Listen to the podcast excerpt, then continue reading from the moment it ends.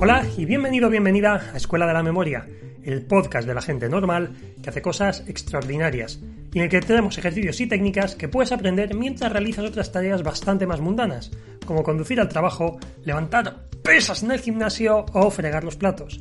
Tú eliges lo que quieres estar haciendo mientras pones a punto tu cerebro con nosotros.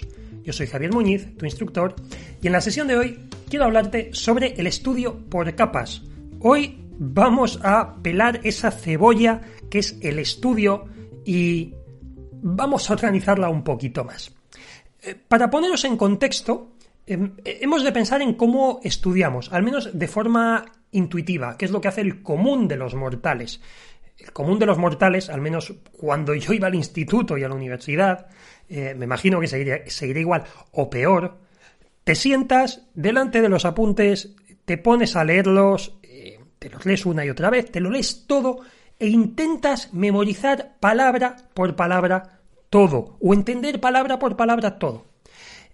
Esto es una burrada como un piano, pero yo cuando iba al instituto, pues mm, como cualquier adolescente mm, idiota, como todos los adolescentes básicamente, todos somos idiotas a esa edad, al menos un poco, pues eh, hacemos eso, intentamos asimilar toda la información de golpe cuando esto es una auténtica salvajada. Es una salvajada por múltiples motivos. Lo primero de todo es que cuando queremos realmente aprender algo, o incluso memorizarlo, pero es importante que partamos de, cierto grado de comprensión, tenemos que ir de lo genérico a lo específico. Esto es una perogrullada, lo que estoy diciendo. Pero hay que entenderlo bien, hay que entenderlo bien porque será una perogrullada, pero no lo hacemos. Y aquí es donde entran en juego múltiples herramientas o múltiples estrategias. Eh, el repaso activo, por ejemplo, el active recall del que, o el estudio activo del que tantas veces hemos hablado.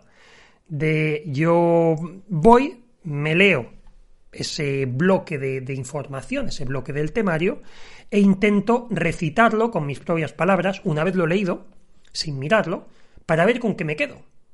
Y básicamente te acuerdas de los detalles importantes. Aquí estás estableciendo ya una serie de prioridades o de jerarquías. Te quedas con lo más genérico, que suele ser lo más sencillo. Porque la información, como digo, vamos de lo genérico a lo específico. Entendemos todo eh, un poquito a lo bestia, en líneas generales, más o menos qué nos quiere decir, y según vamos ganando ese grado de experiencia en la materia, vamos hilando más fino. Y aquí lo que ocurre es que muchas veces pensamos que lo más específico es lo más guay, es lo mejor. Eh, y al principio no, o sea, al principio eh, huye como de la peste de, ese tipo de información. Lo primero que tienes que hacer cuando te sientas a aprender algo nuevo es leer la información de ese libro, pero la tienes que digerir, porque puede que el autor, y eso pasa muchas veces con los libros, eh, van a saco, van a saco, entran en un tema y profundizan. O sea, de forma totalmente vertical, no, no hay una horizontalidad si entendemos la horizontalidad como si estuviésemos viendo un, un organigrama, una jerarquía. Eh, es una verticalidad total. Agarra un tema mete la bandería ahí, va hasta el fondo. O sea, es eh, totalmente vertical. ¿Vale? O sea, creo que, se, creo que la imagen es lo suficientemente gráfica. Eh, empieza y, y no para. Y no para. Entonces, esto es, obviamente, es una burrada.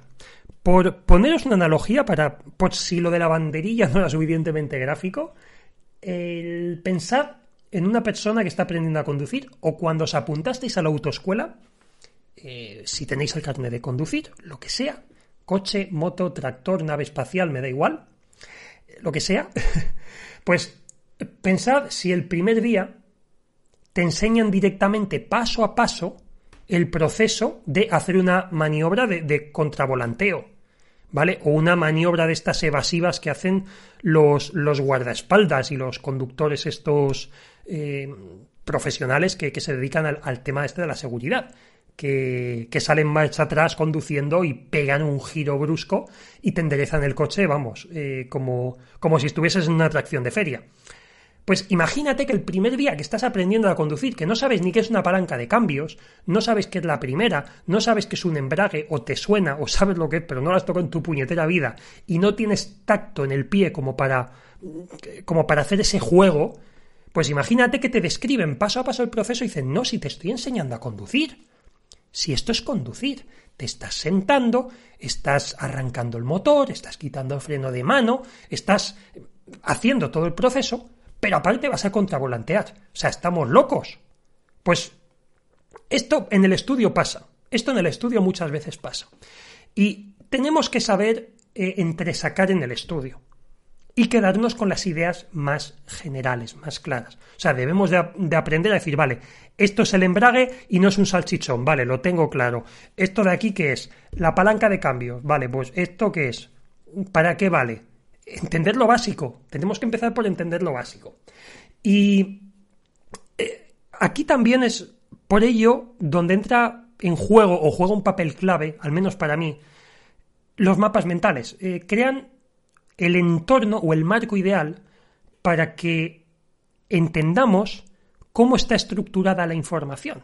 Y el mapa mental, como ya he dicho en alguna ocasión, creo que lo he dicho aquí, a mis alumnos al menos se lo digo mucho, a mis alumnos de escuela se lo digo un montón, pero es importante que tengamos esa imagen a vista de pájaro de lo que estamos estudiando, que entendamos cómo está relacionado, cuáles son los cuatro o cinco puntos clave, cómo se desarrollan, en cuáles hay que profundizar un poquito más. Porque con esa visión genérica, esa visión general, nos va a ayudar mucho luego a profundizar y ir ganando esa experiencia. No podemos ganar la experiencia en un día. Podemos quizá memorizar como loros en poquito tiempo, tampoco en un día, pero en poquito tiempo quizás sí podemos ir memorizando información. Pero esto, como digo siempre, es el mal menor. La memoria en bruto o la memoria de loro o de papagayo es un mal menor. Siempre buscamos o vamos a buscar esa comprensión. Y por ello, insisto, es importante que establezcamos estas prioridades y la forma de hacerlo es haciendo eso, leyendo el temario e intentando e intentar recitarlo de viva voz, recitarlo para nosotros, quedándonos con los puntos más importantes, con los puntos clave.